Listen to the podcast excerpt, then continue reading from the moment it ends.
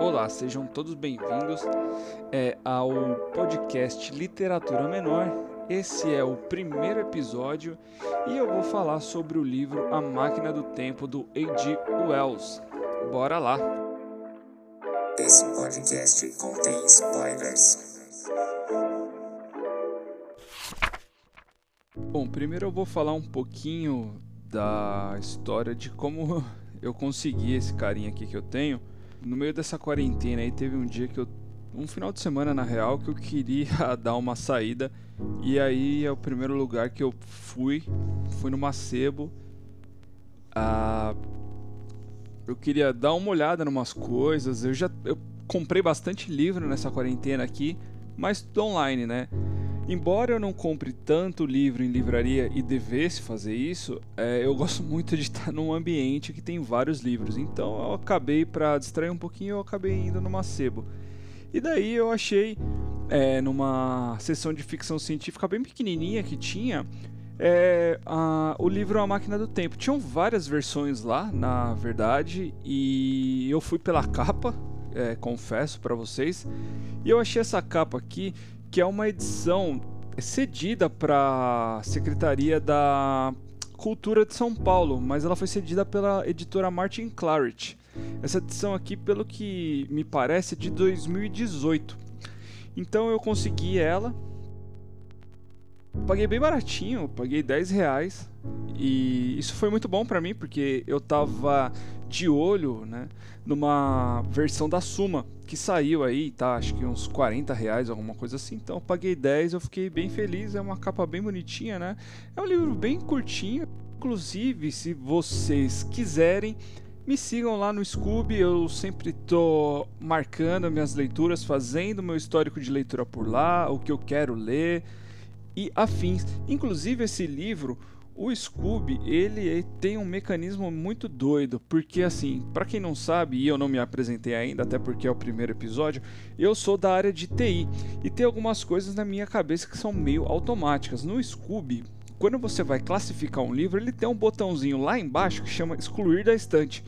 Eu, como estou condicionado a clicar num botão para salvar sempre, eu acabo clicando depois que eu avalio esse livro ou qualquer um outro na verdade, eu acabo clicando no excluir da estante. E ele não tem mensagem, né? Perguntando se eu desejo excluir de verdade. Eu acabo excluindo e infelizmente eu perdi o progresso da máquina do tempo. Mas se eu não me engano, eu li em uns 5 dias, eu lia todo dia de manhã assim que eu acordava. Foi uma leitura bem rápida, bem prazerosa aí. Eu lembro que lá pela página 105 foi que eu fui pego pela história de verdade. Bom, é, falando um pouco aí, é, esse livro ele foi escrito pelo A.G. Wells, né, um londrino, escreveu vários livros de ficção científica aí, como A Guerra dos Mundos, entre outros caras. É, o título original é o Time Machine. Ele foi escrito em 1895, já faz um bom tempo aí que esse cara saiu, né? Teve até adaptação para filme e coisa e tal. Esse cara até tem um, um rótulo bem legal que ele é o primeira obra de ficção aí, né? Julga-se, né? Se é a primeira obra de ficção que propõe um conceito de viagem no tempo. Então, indo para a sinopse dele, temos um personagem que ele é conhecido como o Viajante do Tempo, que ele é o personagem principal e ele desenvolve com base em um monte de conceitos matemáticos que ficam bem explícitos no começo do livro, uma máquina capaz de se mover pela quarta dimensão, que é a dimensão do tempo, e isso ele explica muito nos primeiros livros nos primeiros momentos do livro. Inclusive, é, é, ele é dividido nos capítulos bem curtinhos, né? Então eu acho que esse conceito matemático ele acaba lá pro terceiro, quarto. Então não tem que ter muito medo de ficar lendo conceito matemático ou lendo físico, porque ele ele flerta com isso daí. Ele até fala no epílogo dele, que tem no, nessa edição aqui, eu não sei se nas outras tem, mas nesse epílogo é que ele fala que ele desenvolveu um pouco essa técnica matemática, física, mas ela foi enfraquecendo e, e é notável no livro, você consegue ver que ela se perde muito rápido, é diluída muito rápido, mas eu acho que não tem problema algum nisso, não tira o brilho do livro, não tira nada. Eu acho que até é, faça bem, né? Para você não ter que ler um monte de termo, enfim.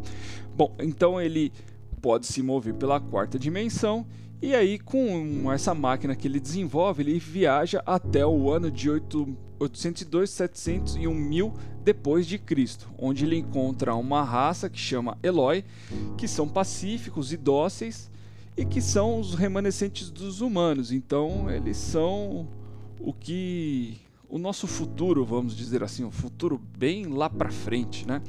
E ele nota que eles estão vivendo num mundo paradisíaco, sem preocupação e tal, até que nessas explorações, né, que ele faz ao chegar no, no mundo, que esses eles não têm uma vida tão feliz assim, porque existe uma outra espécie e aí eu vou contar agora no decorrer deste podcast uh, essa história aí. O que rola? Uh, o livro começa com uma cena do viajante do tempo conversando com uns amigos dele ali numa uma sala de jantar, alguma coisa que parece uma sala de confraternização, que tem charuto e tal, eles estão bebendo, comendo e conversando. E aí ele fala que ele montou essa máquina do tempo, ele começa a falar dos conceitos matemáticos, sobre de como viajar no tempo, sobre a quarta dimensão e que é possível fazer isso, e que ele vê um, um modo de fazer isso que construiu uma máquina que poderia é, fazer esse tipo de coisa. Daí é, ele vai para uma sala onde tem a máquina do tempo e ele puxa a alavanca. E nisso ele começa a ver algumas coisas cinzas, muda a atmosfera e tal e ele começa a ver a criada dele andando pelo cômodo, até que ele aterriza num meio de um lugar desconhecido para ele. E aí que ele descobre que ele está nesse ano de 802 mil depois de Cristo, porque na máquina tem um painel e ele consegue ver o quanto que ele progrediu aí na, na viagem. Então ele começa ali o, a exploração dele na história. E aí ele se encontra com a primeira raça ali, que são os Eloys. Né? Ele começa nesse processo de exploração, ele acha os Eloys e aí ele pensa que como ele viajou muito para frente, né, muito para o futuro, então os Eloys seriam uma raça ali avançada, que teria uma extrema inteligência, porque ele tinha como base nós humanos, então ele viajando para frente, a tecnologia seria mais desenvolvida, as pessoas, a, a sociedade e tudo. Mas ele fica frustrado, porque ele começa a conversar, ele começa a interagir com os Eloys e ele vê que eles são meio que preguiçosos, né? Eles têm características totalmente diferentes dos humanos, eles carregam um traço humano só, mas eles são menores, são mais frágeis, eles têm uma língua totalmente exclusiva deles que não ele não consegue entender, ele luta um pouco para para aprender ali. E aí ele começa a entender o mundo que ele está. Então ele vê que a dieta, a base da dieta dos Eloys é vegetariana, então eles comem na, na maioria das vezes fruta. Então eles vê ele vivendo junto com eles, ele começa a comer essas frutas, começa a participar da cultura deles. E aí ele vê que ele tá numa esfinge branca que serve apenas para eles para os Eloys comerem e dormirem. O resto do tempo eles estão pegando flor, eles estão andando na, na, no gramado, estão brincando, estão correndo de um lado para o outro. É, dá a entender que só parecem ser um monte de crianças né, nessa vida aí tão bonita e paradisíaco que eles vivem, sem preocupação, sem nada. Então, a única coisa que ele nota é que os Eloys têm um grande medo do escuro. E ele não consegue entender esse medo do escuro. Então, às vezes, eles não eles dormem todos em grupos, né, dentro desses salões, dentro de uma esfinge branca que sempre é mencionada e tal. E aí ele passa os as primeiros dias na, naquele com essa com essa raça. Aí o que acontece? Ele acorda no meio de um dia lá e ele vai procurar a máquina do tempo dele e a máquina do tempo sumiu, né? Desapareceu.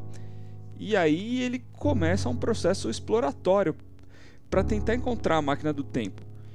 E ele tem quase certeza que tem um, um, tem um bastião nessa, nessa esfinge branca e tem alguns painéis que ele fala de bronze ali, ele descreve né, no livro. e ele tem certeza que está no meio oco de um bastião. E ele quer porque quer encontrar, pegar a máquina. Então ele começa a ficar estressado, ele começa a bater nas coisas, né? Ele, a, a, os Eloys começam a ficar um pouco com medo dele. E aí ele quer achar um jeito de entrar nessa nesse bastião de algum jeito para ver a máquina do tempo. Só que aí ele começa a explorar o mundo e ele vê que tem algumas redomas e tem algumas galerias escuras. E aí ele começa a perguntar para os Eloys o que, que tem ali e tal. E ele vê que os Eloys começam a ficar meio sentidos com eles. Eles, eles ficam chateados perguntar. Eles são meio indiferentes quando ele pergunta da, da, da galeria. E ele começa a desconfiar de, de alguma coisa. E nesse processo de ele explorar e tentar achar a máquina do tempo, tem uma, uma, uma cena que ele desce em uma galeria. Ele acha uma galeria, ele fala: Eu acho que eu consigo descer aqui e explorar. E nisso daí ele descobre uma outra espécie que vive lá, que são os Morlocks. Então ele começa a deduzir que não tem uma espécie só, né? Tem mais de uma espécie nesse mundo. Então ele desce lá e ele descobre esses Morlocks. Esses Morlocks ele descreve como criaturas fantasmagóricas, brancos, com alguns com os olhos vermelhos e tal. E ele faz uma analogia com os peixes que é, nadam na, nas profundezas, que são sensíveis à luz, né? Porque é, ele, ele anda com um, uma caixinha de fósforo que ele, que ele acha lá. Então ele risca o fósforo e vê que os Morlocks começam a se afastar. E aí ele começa a, a fazer o processo histórico ali do que aconteceu com a Terra naquele nesse período aí de evolução. Então ele deduz que os Morlocks trabalhavam nas galerias, né, os antepassados dos Morlocks trabalhavam ali nas galerias para sustentar os Eloys, com as roupas, com tudo. Então, o que eu acho engraçado e o que eu achei inesperado até nesse livro que o Age Wells fez foi uma analogia com a nossa vida, né? Que temos alguns trabalhadores. É, é ele colocou como se fosse isso, como se tivesse uma classe que trabalha ali na escuridão, que trabalha por baixo dos panos, na, nas galerias, nos encanamentos, enquanto tem um outro mundo desfrutando disso tudo. Né? Então tem sempre alguma base lá embaixo que sustenta a, a, essa beleza. Então ele começa a explorar isso daí. E aí a história vai decorrendo, vai decorrendo, vai decorrendo, e até que ele chega, ele, ele tem uma cena que ele tá de frente para um rio já, e ele vê os Eloys nadando, e ele vê que uma uma criaturinha vai se afastando e a correnteza vai levando, e ele vê quão frágeis os Eloys são. Então o que, que ele faz? Ele tira a roupa e vai lá e mergulha e salva esse, esse Eloy. Esse Eloy tem um nome, ele descobre que chama Wina. E ele começa a construir uma relação com a Wina. E eles vão ficando amigos e ela vai ensinando eles algumas coisas e eles vão convivendo. E um negócio que é muito legal e muito importante é que a Wina começa a explorar a roupa do viajante e ela vê que ele tem bolso no paletó, tem bolso na, na, na calça e ela não tinha entendido o que, que era aquilo lá e até que ela entende, né? É, ela acha que aquilo ali são vasos e ela começa a colocar flor. Então, no decorrer todo da viagem dele com a Wina, porque eles começam a andar junto, porque ele quer, ele sente a necessidade de levar a Wina para protegê-la, a Wina vai colocando flores nos bolsos, no, no paletó, e aí eles vão crescendo essa relação. Daí, um belo dia, ele resolve ir num, numa galeria. Ele está junto com a Wina e ele vai descendo as escadas e ele vê que a estrutura é para um peso muito diferente do dele. É, a segunda descrição deve ter uns 200 metros e ele vai descendo, vai descendo, vai descendo, até que ele encontra um monte de Morlock lá de baixo. E aí ele fica meio assim, né? Porque os bichos começam a vir e ele vê que eles têm aquela fotossensibilidade, ele começa a acender fósforos Fósforo é a única arma que ele tem nesse mundo. Então ele acende o fósforo e vê que eles são sensíveis e aí ele fica nesse jogo. O que ele vê são pequenos esqueletos no decorrer dessa galeria, né? Aí é que ele pesca a ideia. Ele entende que todo aquele aquele paraíso que os Eloys vivem, na verdade, os Morlocks mantêm os Eloys para se alimentar. E aí o viajante do tempo faz uma faz uma analogia de como se ah, os Eloys fossem uns, uns bois e os Morlocks cultivam eles para abater, comer e fazer de refeição pela necessidade. E mais uma vez o, o.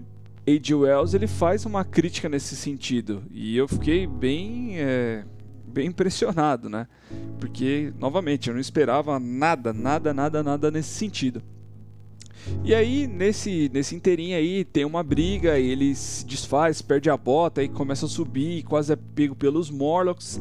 E aí a Wina tá lá em cima esperando ele, ele sobe, consegue se desvencilhar desses bichos, pega a Wina e vai embora.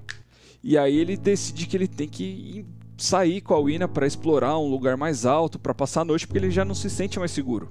E aí ele começa a entender o porquê que o, os Eloys eles dormem em grupos, porque que ele tem, eles têm medo de escuro, porque eles sabem que quando a escuridão vem, os Morlocks vão lá e pegam eles e levam embora para as galerias e acabam matando e, e, comendo. Então ele vai, ele só, ele vai procurar esse lugar mais é, mais seguro para eles passarem a noite. Ele acaba descobrindo que um lugar meio alto que era como se fosse um museu de história natural do nosso tempo. Então ele acha fósseis, ele acha cânfora, e aí ele vai indo, vai indo, vai indo, até que os Morlocks aparecem lá, porque já começa a escurecer. E aí os Morlocks aparecem lá e ele, ele acaba brigando, acendendo cânfora e jogando neles e acaba queimando. E os, ele, os Morlocks ficam todos agitados porque é muita luz, é muito calor, eles não estão acostumados com aquilo. E ele começa a pensar no porquê que ele está fazendo aquilo, ele começa a bater nos bichos até que ele não sente mais a presença da Wina. E aí ele se dá conta que os Morlocks levaram a Wina embora.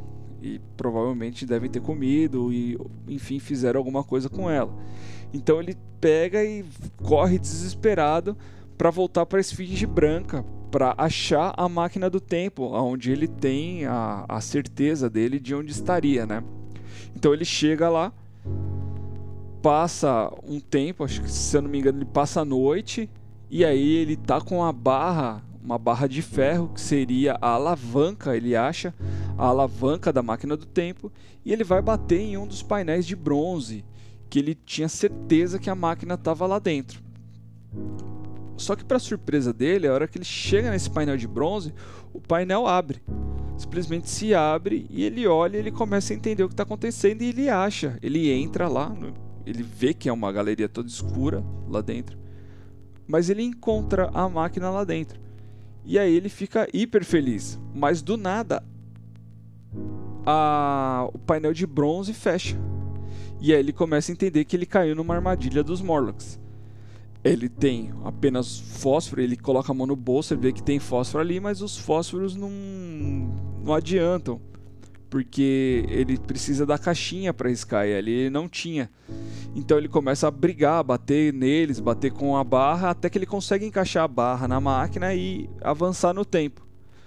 Então ele começa a ver aquela sensação cinza dele de novo, de estar tá viajando e tal, só que ele começa como ele estava tão desesperado naquela, naquela aflição de sair dali, ele começa a avançar e ele vai avançando cada vez mais na, no tempo. Então ele vê a Terra passar por milhares de transformações. Ele vê um, uma Terra que tem caranguejos gigantes, gigantescos assim, andando pela Terra. Ele vê o Sol se expandindo, a Terra chegando mais perto, até que ele chega num período que não tem nada. Ele olha assim e não vê a presença de nenhuma vida. Ele consegue, ele tem a sensação de ver alguma coisa se mexendo, mas aí ele começa a olhar de novo e daí ele tem a certeza que não tem mais vida na Terra.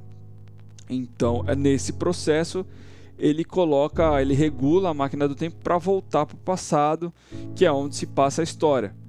Então ele regula a máquina e volta e vê novamente a criada dele chegando, né? Um momento antes da, da criada dele chegar ali na, na porta.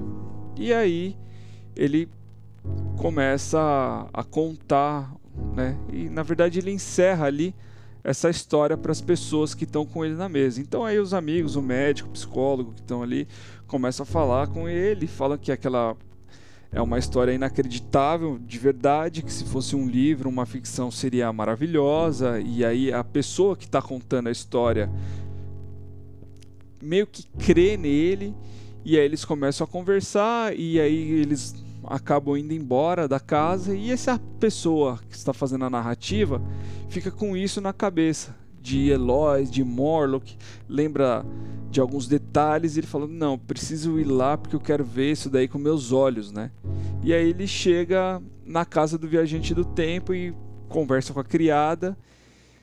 E o viajante do tempo sumiu, desapareceu. Faziam três dias, ninguém sabia de onde ele estava. Então o narrador ele se convence ali, ele vem a crer que o viajante viajou. ele saiu de novo e acredita que ele levou câmera, levou livros, papel para anotar e fazer as coisas. É, e aí acaba, né? Então eu achei muito boa a leitura, eu dei 3.5 estrelas, né, para esse livro aí. É bem legal, bem curtinho. Talvez eu leia um dia de novo na vida, ele é, ele é bem legal, ou se. É, não sei. Como eu namoro bastante essa versão da Suma aí, pode ser que eu troque, pode ser que eu fique com dois, não sei. Mas é, desse livro aí era isso, era essa história aí que eu tinha para recontar esse review. Espero que tenham gostado. É isso aí, valeu, até a próxima.